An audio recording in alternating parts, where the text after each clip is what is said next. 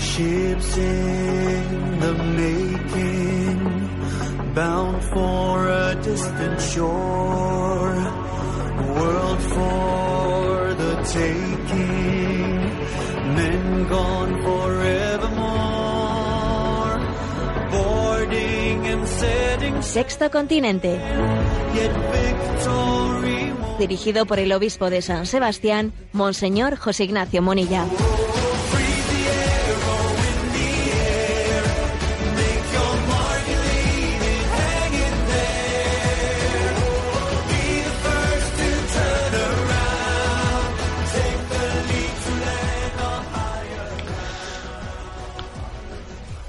Un cordial saludo a todos los oyentes de Radio María. Un día más, con la gracia del Señor, nos disponemos a realizar este programa llamado Sexto Continente, que lunes y viernes de 8 a 9 de la mañana, una hora antes en las Islas Canarias, pues, realizamos en directo en Radio María España. Bueno, hoy quiero comenzar el programa mostrando mi profunda gratitud por todos eh, vu- vuestras por vuestras oraciones y por las expresiones que habéis realizado en días anteriores de condolencia por el fallecimiento de nuestra madre, eh, pues que falleció el anterior sábado por la noche era el día de la Almudena todavía a las diez y media de la noche y falleció estando nosotros pues en torno a ella. Y bueno pues esto han, han sido unos días muy intensos como po- podéis imaginar en los que hemos celebrado pues sus exequias y hemos sentido el arropamiento de esta gran familia que es la Iglesia y en particular también de, eh, esta, esta familia que es Radio María, la verdad es que ha sido pues un privilegio, ¿no? Un privilegio el sentirnos acompañados de esta manera, también lo digo en nombre de mis hermanos, ¿no? Bueno, gracias de todo corazón. eh, la comunión de la Iglesia es potentísima, es muy potente, ¿no? Es maravillosa me disculpáis que no podré personalmente pues responder todos esos mensajes eh, que han llegado especialmente los que se han transmitido desde redes sociales porque veo que hay pues algo así más de 7000 o 8000 mensajes que claro responder los 7000 8000 sería sería imposible. Pero es que aquí lo, lo, lo importante lo importante es la comunión en el Espíritu, porque en el Señor no se pierde ni un solo mensaje, ni una sola palabra, ni un solo sentimiento, ni una sola oración. Al Señor no le pasa nada desapercibido. Y lo importante es que nos queremos y nos ayudamos en el corazón de Cristo, ¿no? Y en Él todo se suma. Bueno, como digo, quiero, ¿no? Pues eh, aprovechar este momento, esta la entradilla de este programa para expresar este agradecimiento. Y también me vais a permitir, pues que, eh, pues que en recuerdo de nuestra madre Ignacia, de la que muchas cosas, pues es curioso, ¿no? Pero a la hora de explicar el catecismo de la Iglesia Católica, a la hora de explicar muchas cosas, uno intenta pues echar mano de ejemplos, de cosas, porque siempre intentas que la explicación de los misterios de la fe y los discernimientos se hagan a la luz de ejemplos prácticos, ¿eh? Y cuando uno echa mano no pues en su eh, en ese baúl de recuerdos que tiene pues de echar mano de, de recuerdos y de cositas pues muchas veces ha ido contando ha ido salpicando sus explicaciones de anécdo- anécdotas de su vida no y el otro día me decía una persona en el velatorio que en torno al, a, pues a- al, al féretro de nuestra madre no me decía una persona, es impresionante, ¿no? Que usted, que yo hemos conocido muchas pequeñas anécdotas, ¿no? De la vida de su madre, porque usted en la explicación del catecismo, etcétera, de vez en cuando contaba cositas, ¿no? Pues es verdad, es verdad, ¿no? Hasta qué punto eh, no, nos han inspirado, ¿no? Las cosas que hemos visto en casa, ¿eh? Cómo nos han inspirado para entender la verdad de la vida. Recuerdo también que el Papa, en una ocasión ordenando en una consagración episcopal al obispo auxiliar de, de, de Roma, en el momento en el que le iba a poner el anillo, ¿no? el anillo episcopal en el dedo, le dijo, recuerda que detrás de este anillo están las alianzas de tus padres. ¿eh? Recuerda que detrás de este anillo episcopal están las alianzas de tus padres. Sí, nuestro padre falleció hace 25 años, ¿no? Ahora fallecido nuestra madre. Y eso es algo no teórico, no es teórico, no es una frase redonda, una frase bonita, no es verdad. Somos lo que somos porque hemos crecido en un humus, ¿eh? en un humus en el que Dios nos ha plantado. Entonces, no, pues recuerda que detrás de este anillo episcopal están las alianzas, eh, la alianza matrimonial esponsal de tus padres. Pues sí, así es. ¿eh? Yo no puedo sino, bueno, pues dar, compartir con vosotros nuestra esperanza. Estamos consolados. La verdad es que la familia estamos consolados porque hemos dicho, bueno, qué, qué regalo tan grande y qué regalo tan grande que en este momento también nuestra madre, pues nos parecía que ya habíamos recibido de ella pues todo lo que se podía recibir, ¿no? Ha fallecido con 90 años y uno piensa que ya todo lo que nos tenía que transmitir ya nos lo había transmitido, ¿no? Pues no, fíjate tú por dónde. Todavía había una gran lección, ¿no? que transmitir, que era pues el cómo entregar la vida en el último momento y, bueno, pues acogemos ¿no? esta heredad, porque es una gran heredad la de el mostrar cómo se entrega la vida, ¿no?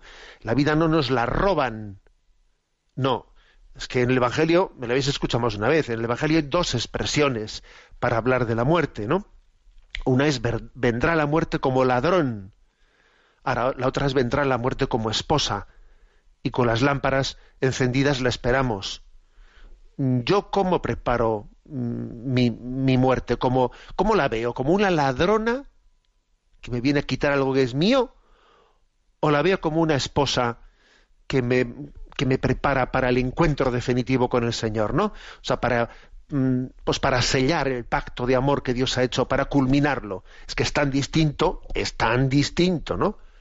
Percibir la muerte como ladrona o como esposa, es que claro, nos cambia la vida. Bueno, pues me vais a permitir que, eh, pues que en esta entradilla de este programa, un poco en homenaje a nuestra madre Ignacia, que además llevaba, llevaba mi mismo nombre, ¿no? hemos sido una familia muy austera en los nombres, porque claro, nuestro padre era Esteban y mi hermano, pues, eh, que fue director de Radio María, Esteban, y nuestra madre era José, Josefa Ignacia y yo José Ignacio, ¿no? Aquí ahorrando siempre.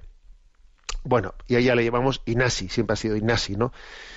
Así, pues, de Ignacia. Bueno, pues digo que en su, que en su memoria y agradeciéndole, quiero leer un pasaje un pasaje del libro de las confesiones de San Agustín, en el que Agustín eh, habla de su madre eh, cuando ella ha fallecido.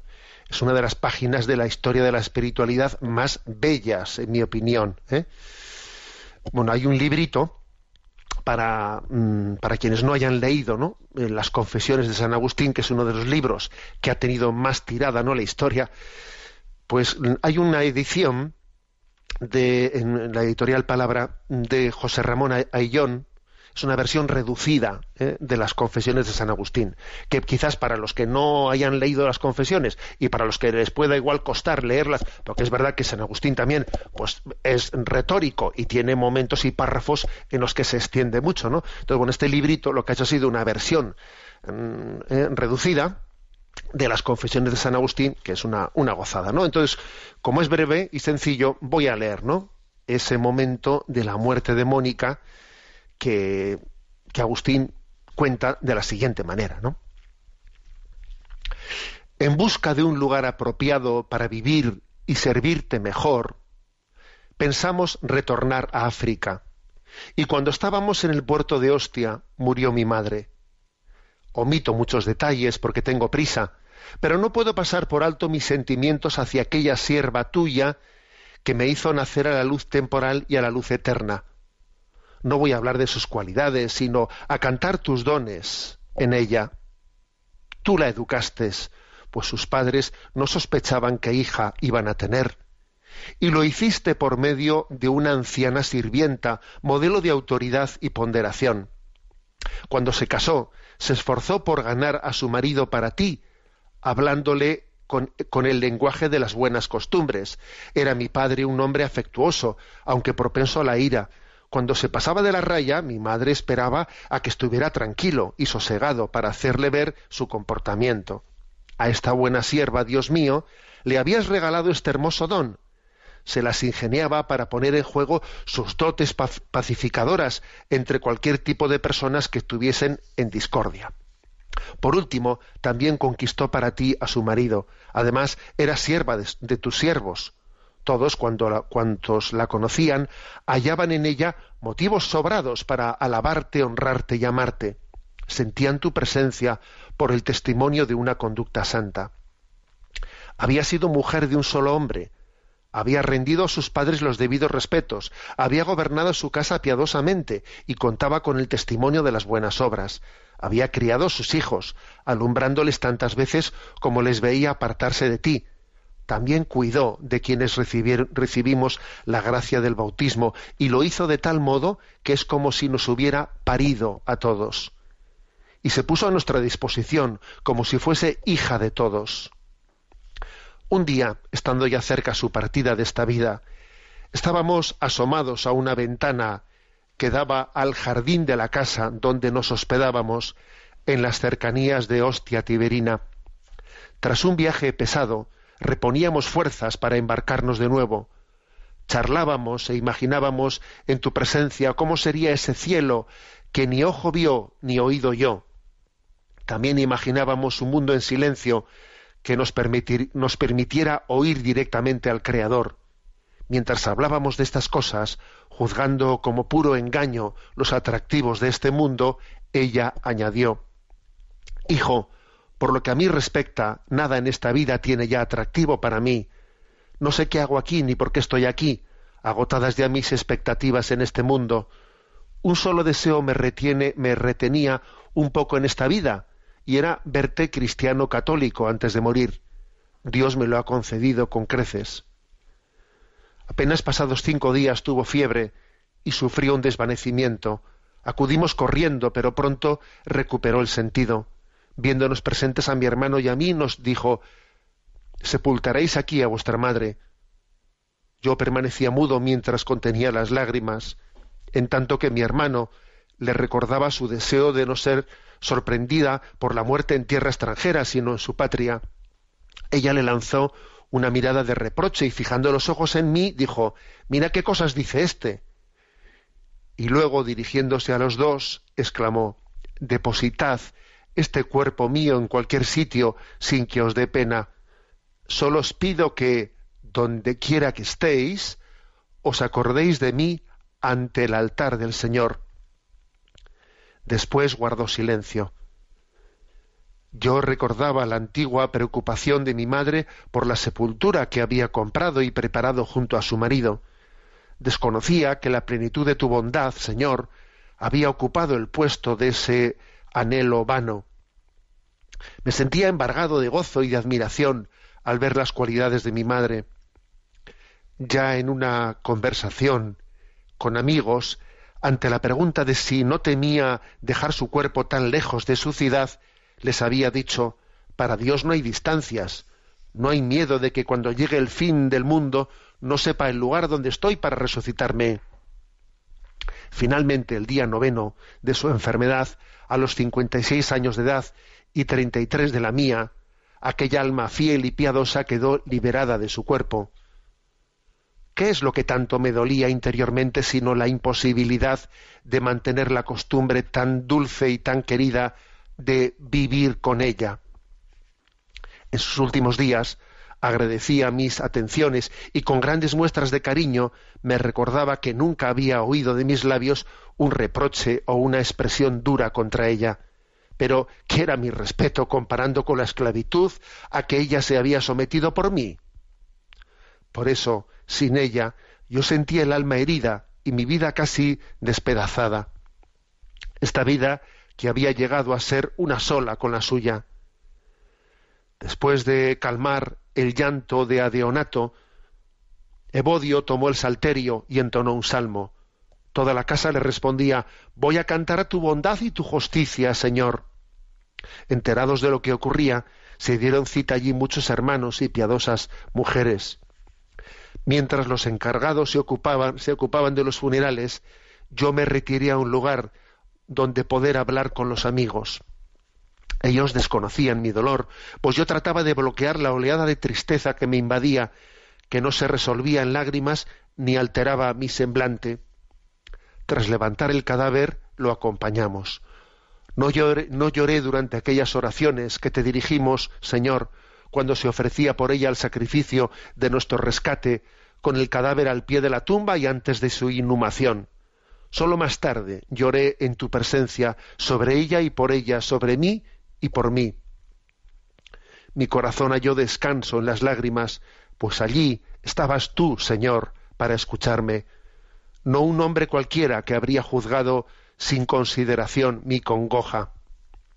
Y si algún lector me censura por haber llorado una hora escasa a mi madre de cuerpo presente, mientras ella me había llorado durante tantos años, para que yo viviera en tu presencia, que tenga caridad, y llore también por mis pecados en presencia tuya, Padre de todos los hermanos de Cristo.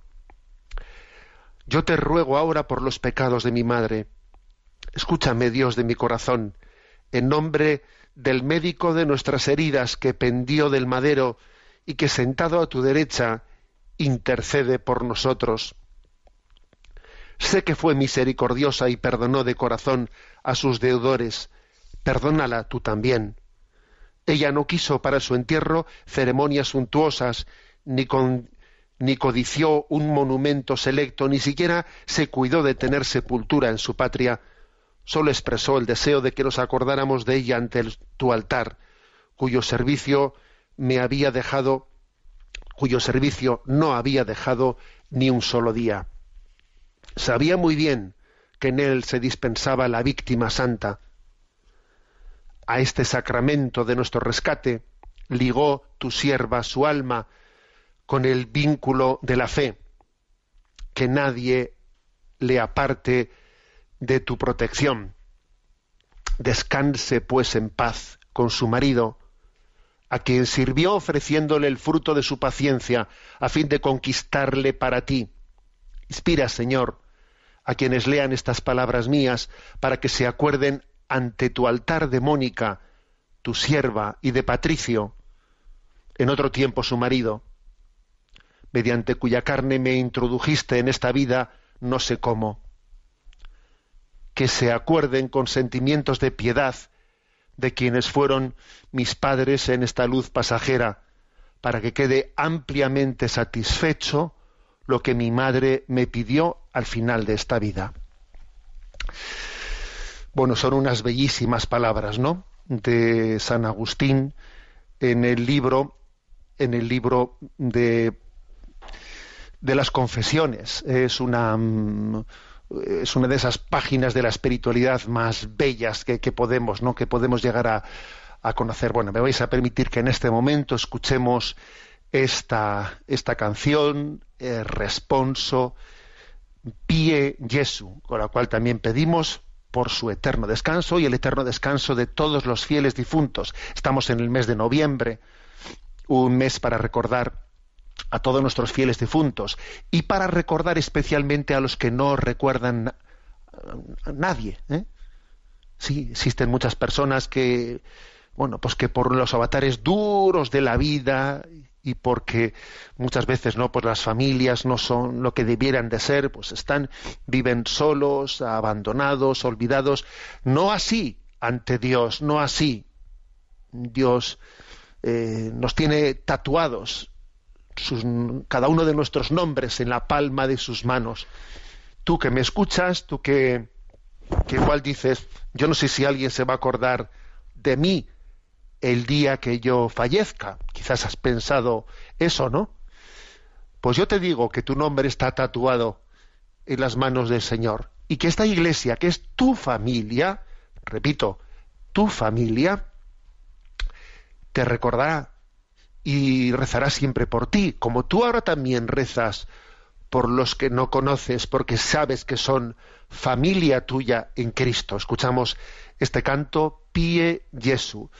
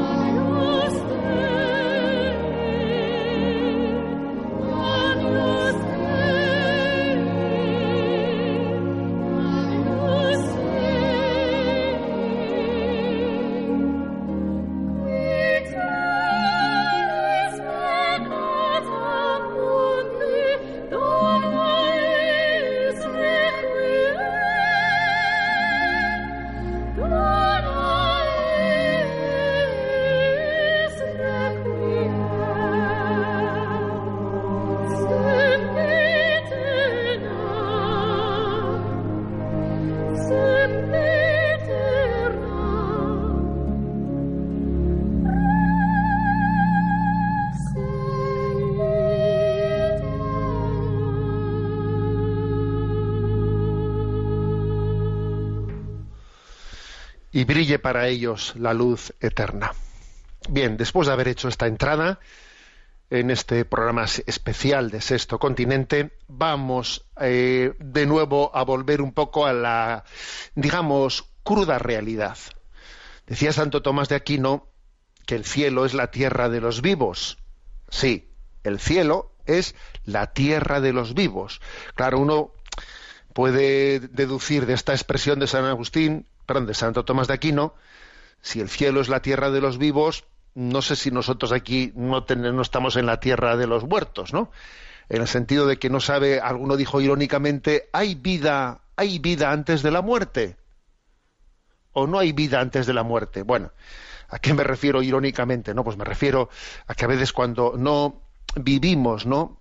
ante Dios, no vivimos en la presencia de Dios, pues vivimos una vida mortecina, una vida mortecina en la que acontecen muchas cosas tristes, ¿no? Bueno, me quiero referir a una de ellas porque el día de ayer, bueno, pues nos dio una sorpresa, pues eh, no, no agradable, a la que obviamente pues hay que acometer y hacerla y hacer frente, ¿no? Y me refiero a una frase pronunciada por la ministra de Educación, Isabel Cela, en, la inauguración del Congreso de Escuelas Católicas. Resulta que ella había sido invitada, es una deferencia, ¿no? Había sido invitada como ministra de Educación para inaugurar el 15 Congreso de Escuelas Católicas, que tiene, que tiene el lema, que se está desarrollando este fin de semana en Madrid, tiene el lema de Educar para la Vida, bueno, se tuvo la deferencia de invitarla. Estaba también presente el cardenal arzobispo de Madrid, el secretario de la conferencia episcopal, todos los representantes principales, ¿no? De, bueno, pues de las órdenes religiosas que apuestan por la educación, ¿eh? por la educación.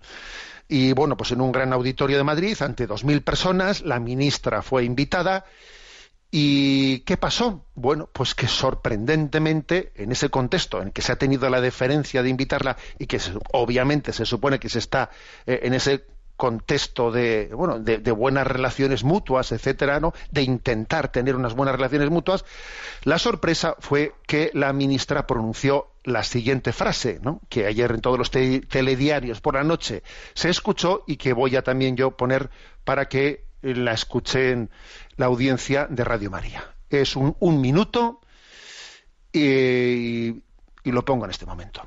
De ninguna manera puede decirse que el derecho de los padres a escoger una enseñanza religiosa o a elegir centro educativo podrían ser parte de la libertad de enseñanza. Esos hechos, los de elegir centro, formarán parte de, de derechos que puedan tener los padres, madres, en las condiciones legales que se determinen, pero no son emanación estricta de la libertad reconocida en el artículo 27 de la Constitución. De esto, de esto da cuenta la sentencia del Tribunal perdón, de esto da cuenta la sentencia del Tribunal Constitucional de 1981. No quiere decir que no haya libertad, quiere decir que no está dentro del artículo 27.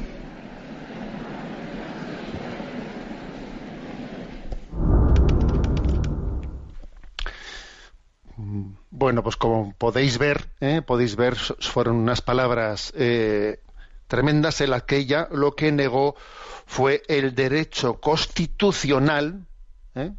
educativo de los padres para elegir el centro para sus hijos. ¿eh? Bueno, dijo, bueno, si yo no niego que sí que puedan, que tengan derecho, pero no es un derecho constitucional. O sea, en todo caso, si no es un derecho constitucional, pues mm, quiere decir que, bueno, entonces dependiendo de, las leyes eh, nuestras positivas, te lo concederé o no te lo concederé, te lo restringiré, te lo cercenaré, ya veré a ver, pero tú no, ese derecho eh, educativo de los padres no, no supone que tú tengas derecho no a elegir un centro para, para tus hijos. A ver, obviamente se está cercenando el derecho de los padres a la educación de sus hijos, ¿no? Dice que ella interpreta, de que el, artículo 27 de la Constitución no reconoce ese derecho a los padres. Claro, uno, uno, en fin, que nos enseñaron a leer de pequeñitos, ¿no? Pues uno, claro, coge el artículo 27 de la Constitución, en concreto el, el artículo 27.3, y dice, los poderes públicos garantizarán el derecho que asiste a los padres para que sus hijos reciban la formación religiosa y moral que estén de acuerdo con sus propias convicciones. Hombre, dice garantizarán. No dice tutelarán, no dice posibilitar, no, no, garantizarán. A ver, que es un verbo bastante contundente, ¿no? Bueno, eh, tras estas declaraciones, el secretario de la conferencia episcopal estaba allí presente, ¿no? Pues hizo unas pequeñas declaraciones en las que dijo que el artículo 27 de la Constitución, que tiene 10 puntos, 10 puntos, es la expresión básica del pacto educativo ¿eh? en España. Y, tiene tres pilares. Y los tres pilares son derecho a la educación, libertad de enseñanza y derecho de los padres. ¿eh? Bueno, pues el secretario de la conferencia dijo, no, hombre, pues vamos a ver, o sea, Em, en este marco en este marco se supone de una que se le ha invitado a una ministra a tener una salutación así en un congreso en el que está toda la escuela católica representada el hecho de que la, ministra haya excluido, haya negado ese derecho constitucional, ¿no? El secretario dijo, esperemos que haya sido un lapsus. Obviamente al secretario de la conferencia episcopal le toca decir eso, ¿no? Pues para que haya un margen, eh, margen de rectificación, pero claro, es que lo que leyó, es que lo que dijo estaba escrito. Y, y añade el secretario de la conferencia, de no ser así, supondría un giro en la política educativa de extraordinaria gravedad para el derecho de los padres y la libertad de enseñanza en una sociedad tan plural que, precisa unas bases educativas comunes y un desarrollo conforme a las convicciones de las familias y su iniciativa social en el espacio público que las administraciones han de garantizar conforme a la Constitución y los tratados internacionales firmados por el Estado, ¿no? A ver, es que es muy grave. Es muy grave el hecho de que exista ese, este, mm, esa afirmación, eh, la ministra eh, se justificó diciendo que si había una sentencia de Tribunal Constitucional de hace 40 años, ojo, 40 años, en la que ella dice que se justifica lo que la, negación del principio del derecho de los padres a elegir la educación de sus hijos, mm, es absurdo, eh, ayer ya escuchamos en algunas, eh, en algunas declaraciones del, vice, del que fue vicepresidente del Tribunal Constitucional Español diciendo que es absurdo eh, recurrir a aquella sentencia del año 1981, creo, en la que, a ver, no se negaba que la Constitución amparase ¿no? el derecho de los padres a la educación de sus hijos, pero claro, eh, elegir la educación para sus hijos, sino que se venía a decir, claro, que ese derecho pues no, no, es un derecho absoluto, sino que, claro, tú, tú, no puedes conseguir que al lado de tu casa esté el colegio, el colegio que tú quieras que esté. Claro, pues uno no podrá, eh, claro, aunque yo tengo derecho a elegir eh, para mis hijos el centro que yo quiero tener, claro, ese centro no, tú no, tú no puedes conseguir que esté donde tú quieras que esté. ¿eh? Y, bueno, y, por lo tanto, pues es posible que, que ese centro esté en un lugar al que tú no puedas tener acceso y cosas por el, por el estilo. Pero vamos, que ayer mismo en estas declaraciones del que fue vicepresidente del Tribunal Constitucional se remarcaba que en estos 40 años ha habido muchísimas sentencias, muchísima jurisprudencia que vamos que avalan lo contrario a lo que ayer dijo la ministra. Entonces, claro, uno dice, ¿cómo es posible, no? ¿Cómo es posible que en un acto en el que se tiene la deferencia de invitar a la ministra para para eh, para inaugurar un congreso de la escuela católica en una salutación haga, haga una afirmación así? A ver, es que es un poco, eh, es increíble que esa frase haya sido pronunciada de esa, de esa manera. ¿eh? Yo creo que cercenar el derecho de los padres a la educación de sus hijos es sencillamente no creer en la libertad de educación. Es, no creer en la libertad de conciencia, es no creer en la libertad, eh, porque la libertad tiene que demostrarse en la práctica, no en la teoría, no en las ideologías. Eh, al final la libertad tiene que demostrarse en la, en la práctica. ¿eh? Por lo tanto, bueno, creo que lo ocurrido ayer fue muy grave y veremos a ver un poco ¿no? cómo eso se, desarrolla, pero creo que, mm, creo que es el momento, es el momento para para reivindicar, para recordar que son los padres los que tienen el derecho, el derecho a la, a la educación de sus hijos, a los que y, y, y, el Estado tiene un derecho subsidiario que tiene que ayudar a los padres subsidiariamente en esta tarea. Y por tanto la elección del centro de los padres obviamente está incluida en ese derecho a la educación de sus hijos. De lo contrario, si uno tiene derecho a la educación de sus hijos, pero no tiene derecho a la elección del centro de sus hijos, pues es que es afirmar una cosa para luego negarla por la vía práctica. Y si ese derecho no es constitucional, o se, o se, pretende decir que no es constitucional, es una reducción de ese derecho. Porque, claro, porque el negar que sea constitucional, vamos a ser claros, es para que luego en las leyes positivas se cercene, se reduzca ¿eh? al mínimo posible, ¿no? No hay que tener miedo a la libertad. No tenemos miedo a la libertad, no tenemos miedo a la elección de los padres. Los padres aman inmensamente más el bien de los hijos y desean el bien de los hijos, son mucho mejor garantes del bien de los hijos que el Estado, que las administraciones, que los partidos políticos, sin duda alguna. Bueno, pues como veis es un tema, eh, un tema que ha sido una sorpresa en el, en el día de, ayer y creo que había que, eh, pues, mm, subrayarlo. Tenemos nuestro rincón del DOCAT. ¿Eh? nuestro rincón del DOCAT nos toca el punto 163. ¿Puede ser una vocación dedicarse a la economía? Y responde, sí el trabajo en el mundo de los negocios y de la economía puede ser una auténtica vocación de Dios. Las personas que actúan dentro de su ámbito de responsabilidad al servicio del hombre y de la sociedad son una bendición para todos. Dios nos ha confiado la tierra para guardarla y cultivarla. Con nuestro trabajo podemos corresponder a la voluntad de Dios y perfeccionar en pequeña medida la creación si actuamos con justicia y caridad, aplicaremos los dones de la tierra y los talentos recibidos para el bien de nuestro prójimo.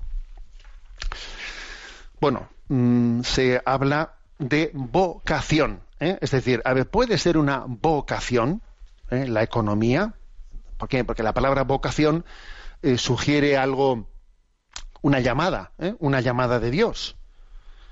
Entonces, a ver, ¿puede ser una llamada de Dios el que alguien se ocupe de la economía? Dice, sí, sí. Y hay que decir que, bueno, pues que a veces, fruto un poco de lo que, de las consecuencias que se generan en nuestra mentalidad, en, nuestra forma de, ver y valorar, en nuestro imaginario, en nuestra forma de ver y valorar las cosas, pues eh, entendemos, o sea, nos parece que es como una profanación mezclarle a Dios con la pues con la economía, mezclarle a Dios con la política. No, no, no, es que, a ver, la política, la economía son cosas en las que no tenemos que mezclar la, eh, la vocación o la llamada de Dios, ¿eh? como si la palabra vocación quedase, pues bueno, pues meramente eh, referida a la vocación sacerdotal o la vocación, a ver, no, no, esa es una, eh, una visión en la que no, una visión que no está impregnada desde esta concepción nuestra de la doctrina social en la que en el, el, reino de Dios acontecen en todas las realidades de la vida. El reino de Dios está abriendo paso, pues no únicamente ¿no? en lo que acontece en el interior de un monasterio contemplativo. O sea, el reino de Dios se está abriendo paso también bueno, pues en, pues en este congreso que está celebrándose este fin de semana sobre, sobre escuelas, por ejemplo, ¿eh? el reino de Dios está abriendo paso también sobre, eh, pues en medio de, las luchas por, eh, pues por el respeto del medio ambiente, por la utilización de las tecnologías adecuadamente, el reino de Dios se, abre paso en el día a día de nuestra, de nuestra sociedad. Bueno, Entonces, digamos, sí es una vocación de Dios, sí existe una llamada de Dios. ¿eh? Y habrá personas además que tengan ¿eh? esa, bueno, pues ese don. Yo me estoy acordando ahora de algún, de algunos conocidos y, y por ejemplo sé que pues hace poco estuve con una persona que ha puesto en marcha una empresa una empresa sobre eh, inversión, eh, la inversión del dinero desde el punto de vista de los criterios de la doctrina social de la Iglesia, cómo aplicar todos estos criterios a la hora de cómo invertir el dinero para que las inversiones que se realizan sean conformes a estos principios, sí es, sí es una vocación, es una llamada de Dios a cristificar el mundo, eh, a cristificarlo. Y recuerdo lo que dice este punto, em, que, dentro del ámbito de nuestra responsabilidad hay una vocación al servicio, ya que los dones de Dios sean para todos, ¿no? Estamos llamados a servir en todo, amar y servir. En la manera en la que se configura también la economía hay una, una llamada a amar y servir. Cuando en el libro del Génesis se hace esa llamada a guardar y cultivar la tierra, ¿eh? A ver, guardar y cultivar la tierra no solamente es una llamada, no tenemos que interpretar únicamente esto en el sentido literalista, pues en el sentido eh, ecológico, ¿no? A ver, sí, también, pero no, guardar y cultivar la tierra eh, tiene también una aplicación en el sentido de, todas las mm, posibilidades, todas las em, potencialidades de la economía, de que los bienes sirvan también para producir bienes para los demás. O sea, que los bienes los bienes producidos sean bienes que no sean enterrados, talentos que no sean enterrados, sino que, que sirvan para producir el bien para los demás. Esa, es una imagen, ahí hay una concepción de la economía en la, que, en la que hay unos bienes que están llamados no a ser enterrados cual talentos desaprovechados, no, sino que sean puestos al servicio del conjunto de los demás, ¿no? Bueno, es decir, es eh, el ordenamiento económico en parámetros de justicia y caridad. Ojo, ¿eh? Justicia y caridad. dice, también la caridad, sí, sí, también la caridad, justicia y caridad. ¿eh? Es aplicar, como dice aquí, los dones eh, recibidos en bien del prójimo y para gloria de Dios. Por lo tanto, insistimos, sí, sí, existe la vocación a al ordenamiento económico existe una vocación que ojalá también pues muchos jóvenes profesionales eh, que puedan estar escuchando este programa se sientan interpelados. El Señor me llama a que el reino de Dios también se implante en las finanzas, se implante también en la ordenación económica. Bueno, tenemos este, vamos a escuchar este canto, ni un paso atrás, un canto que también nació en su tiempo en la reacción de los padres eh, ante la injerencia de las administraciones con el intento también de, introducir asignaturas de ideologización em, en contra también del criterio de los padres eh, pues existió también ¿no? pues una pues una, una, reacción por parte de los padres en defensa de, su derecho a la educación de sus hijos y en, y en aquel contexto histórico no pues se, vamos, nació esta canción Ni un paso atrás que ahora también tiene bueno, pues tiene su contexto, ¿no? Dentro de lo que hemos escuchado de lo acontecido en ese Congreso de Educación Católica de este fin de semana. Lo escuchamos.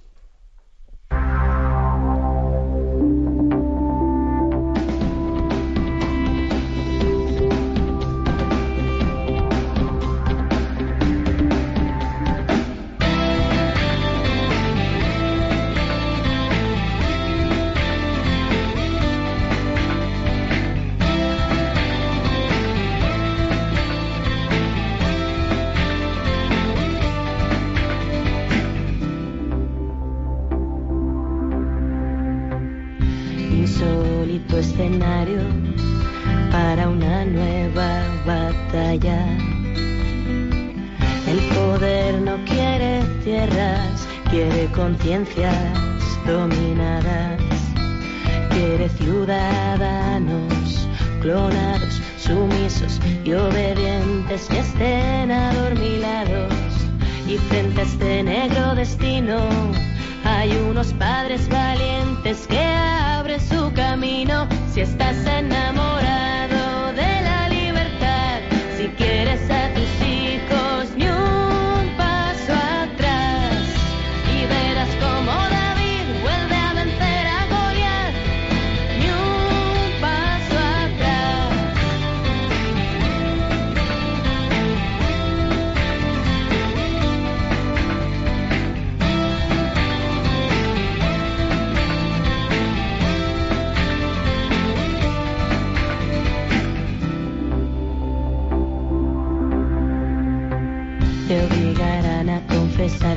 Dos son tres, mañana serán cinco.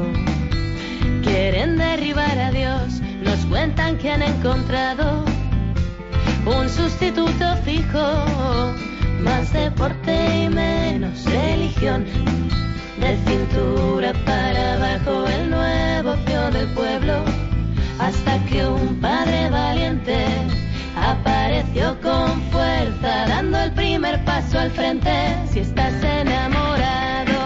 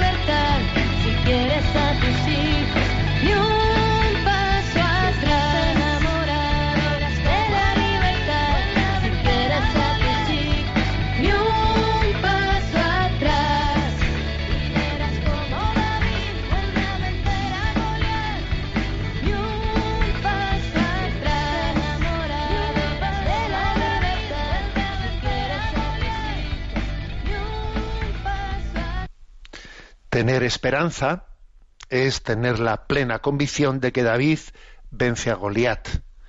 ¿Cómo será eso? ¿De qué manera? ¿Qué habrá que sufrir por el camino? ¿Qué tendremos que ofrecerle al Señor? Eso no lo sabemos. Eso no está en nuestra mano. Pero lo que sí que sabemos, pues es el resultado final. David vence a Goliat. Eh, y la última palabra, eh, pues la tiene el reino de Dios, que después de sufrir mucho, muchos avatares, finalmente se abre camino de maneras que ahora mismo ni imaginamos, de maneras que todo resulta para bien, todo resulta para bien en aquellos que aman y confían en el Señor. Bueno, tenemos los últimos minutos del programa y vamos a atender preguntas que tenemos aquí de los oyentes eh, acumuladas. Sabéis que hay un correo electrónico que es sextocontinente arroba sextocontinente arroba radiomaria.es al que podéis hacer llegar pues vuestras preguntas y aportaciones ¿eh? y a Mónica que la tenemos en pues en la, en la emisora le vamos a pedir que nos presente las elegidas buenos días Muy buenos días. adelante Antonio Díaz Pérez nos plantea. Muy buenas, Monseñor Munilla.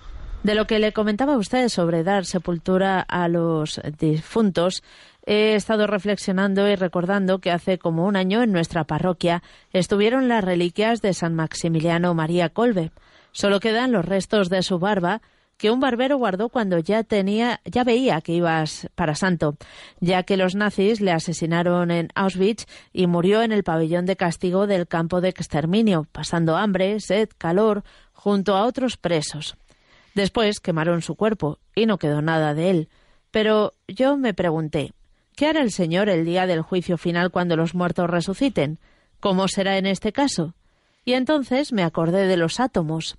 Hace años que me gusta la física cuántica, y un día pensé que seguro que quedan átomos del cuerpo físico de Jesucristo, de cuando vivió entre nosotros, además de su presencia eucarística, y también de todas las personas que han existido y existen.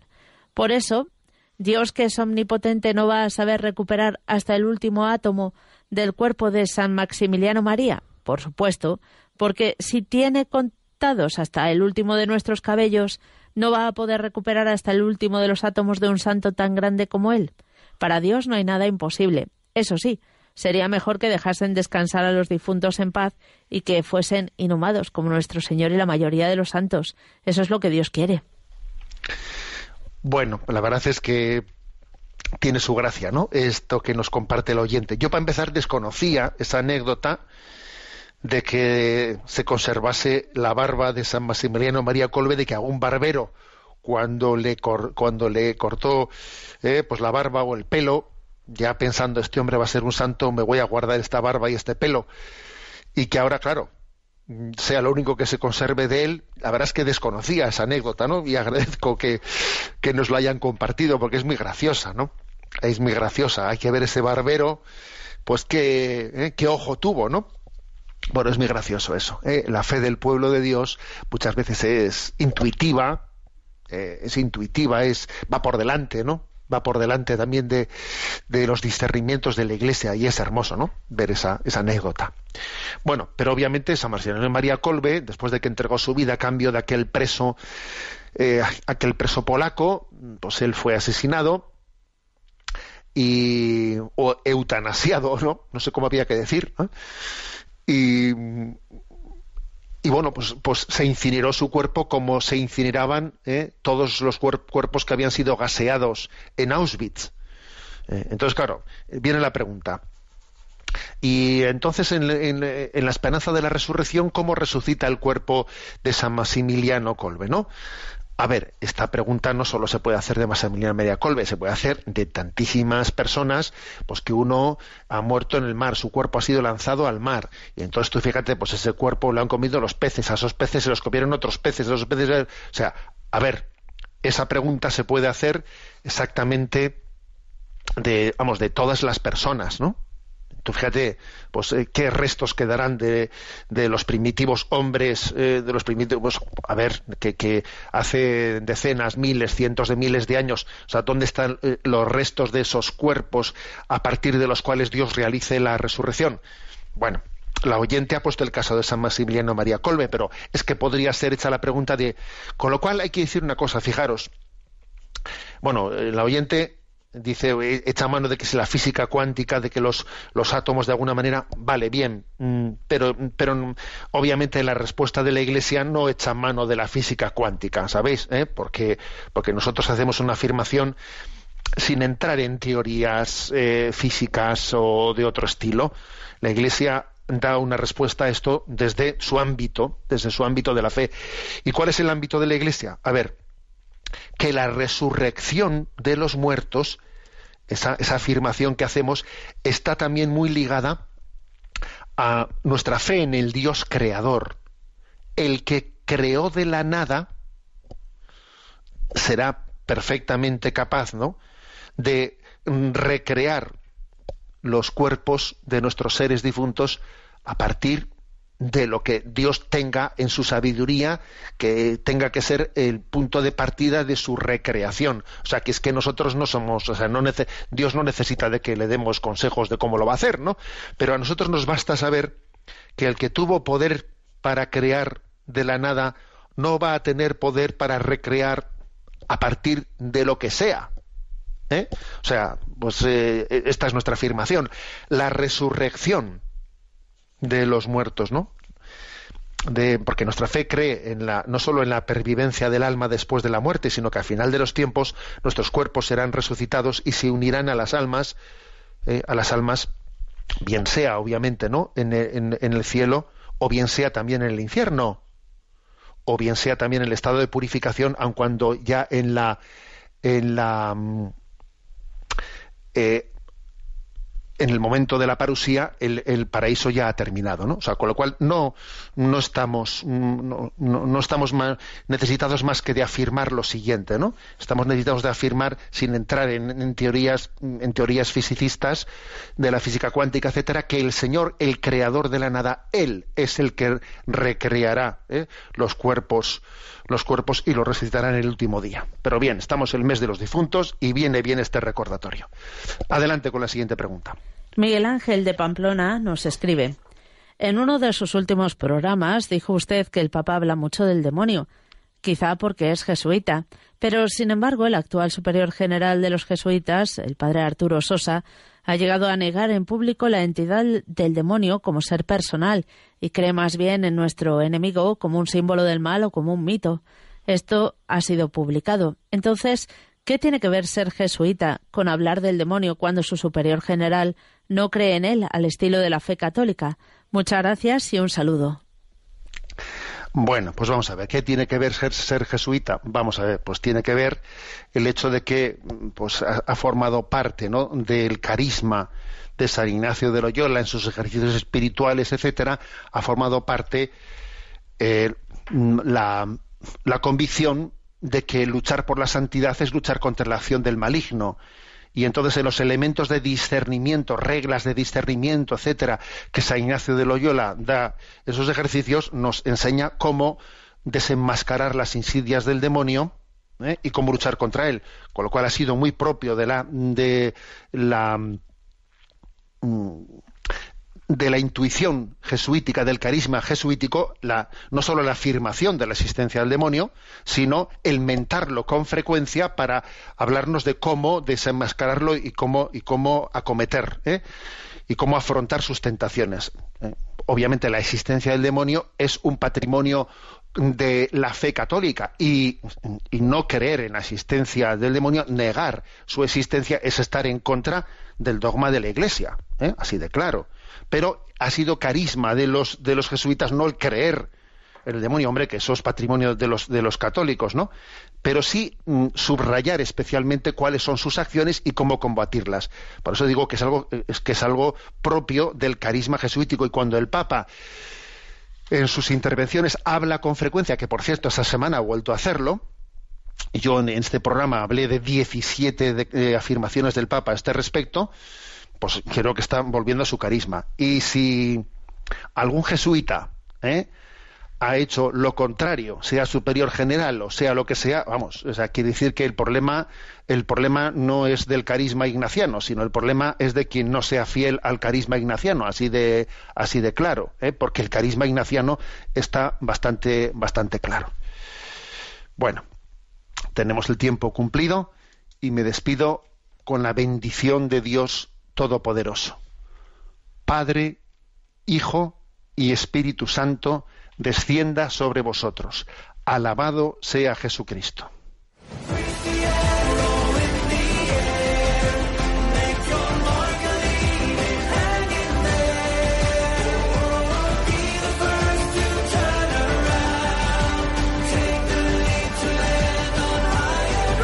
Y así finaliza en Radio María, Sexto Continente un programa dirigido por el obispo de San Sebastián, Monseñor José Ignacio Monilla.